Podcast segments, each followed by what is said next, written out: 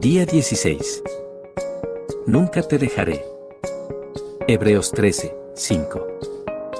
Ninguna de las promesas de Dios son privadas, como si alcanzaran a una sola persona, porque lo que Dios le dice a uno de sus santos, se lo dice a todos. Cuando Él abre un pozo de agua para un cristiano es para que todos beban de él. Y cuando abre la puerta del granero para distribuir alimento, un hombre hambriento podrá ser el motivo inicial, pero sin lugar a dudas, todos los santos hambrientos pueden acercarse y comer. Oh, creyente, que la promesa fuera originalmente hecha a Abraham o a Moisés, no establece diferencia alguna porque te la dio a ti como heredero de su pacto. No hay bendiciones elevadas de Dios que estén tan altas que tú no puedas alcanzarlas, ni una vasta misericordia que sea demasiado ancha como para ti. Sube hasta la cumbre del Pisgah y mira al norte, al sur, al este y al oeste.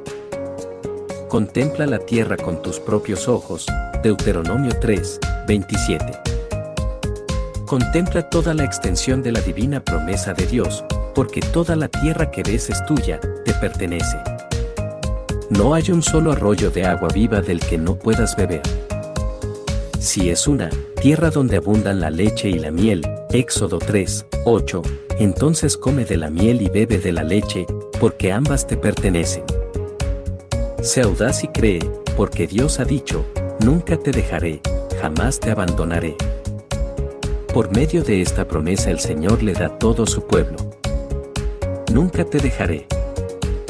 Gracias a esta promesa ningún atributo de Dios se dejará de usar a nuestro favor. ¿Es el poderoso? Entonces va a mostrar su poder a favor de los que tienen un corazón perfecto para con él. Segunda Crónicas 16, 9. Es el amor. Entonces, te coronará cubriéndote de amor y compasión. Salmo 103, 4. Todo atributo que describa el carácter de Dios se usa plenamente a nuestro favor. Para resumir por completo esta verdad, no hay nada que puedas desear, que puedas pedir, nada que puedas necesitar en este tiempo o en la eternidad, nada vivo o muerto, nada en este mundo o el siguiente, nada ahora ni nada en la mañana de la resurrección ni en el cielo que no esté incluido en este versículo, nunca te dejaré, jamás te abandonaré. Jehová dijo por medio de Balaam, Dios no es un simple mortal para mentir y cambiar de parecer. ¿Acaso no cumple lo que promete ni lleva a cabo lo que dice? Números 23, 19. Más tarde, la despedida de Josué a los líderes de Israel respondió a las preguntas de Balaam, por mi parte, yo estoy a punto de ir por el camino que todo mortal transita. Ustedes bien saben que ninguna de las buenas promesas del Señor su Dios ha dejado de cumplirse al pie de la letra. Todas se han hecho realidad, pues Él no ha faltado a ninguna de ellas. Pero así como el Señor su Dios ha cumplido sus buenas promesas, también descargará sobre ustedes todo tipo de calamidades. Si no cumplen con el pacto que el Señor su Dios les ha ordenado, Josué 23, 14, 16. De nuevo, ¿por qué los hijos de Israel padecieron tantas dificultades?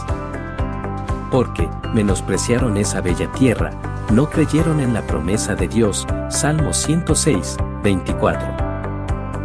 Debieron de haber sido como David, que dijo, yo me regocijo en tu promesa como quien haya un gran botín, Salmo 119, 162.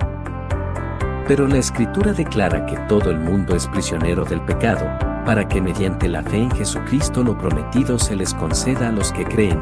Gálatas 3, 22. Todas las promesas que ha hecho Dios son, sí, en Cristo. Así que por medio de Cristo respondemos, amén, para la gloria de Dios, 2 Corintios 1, 20.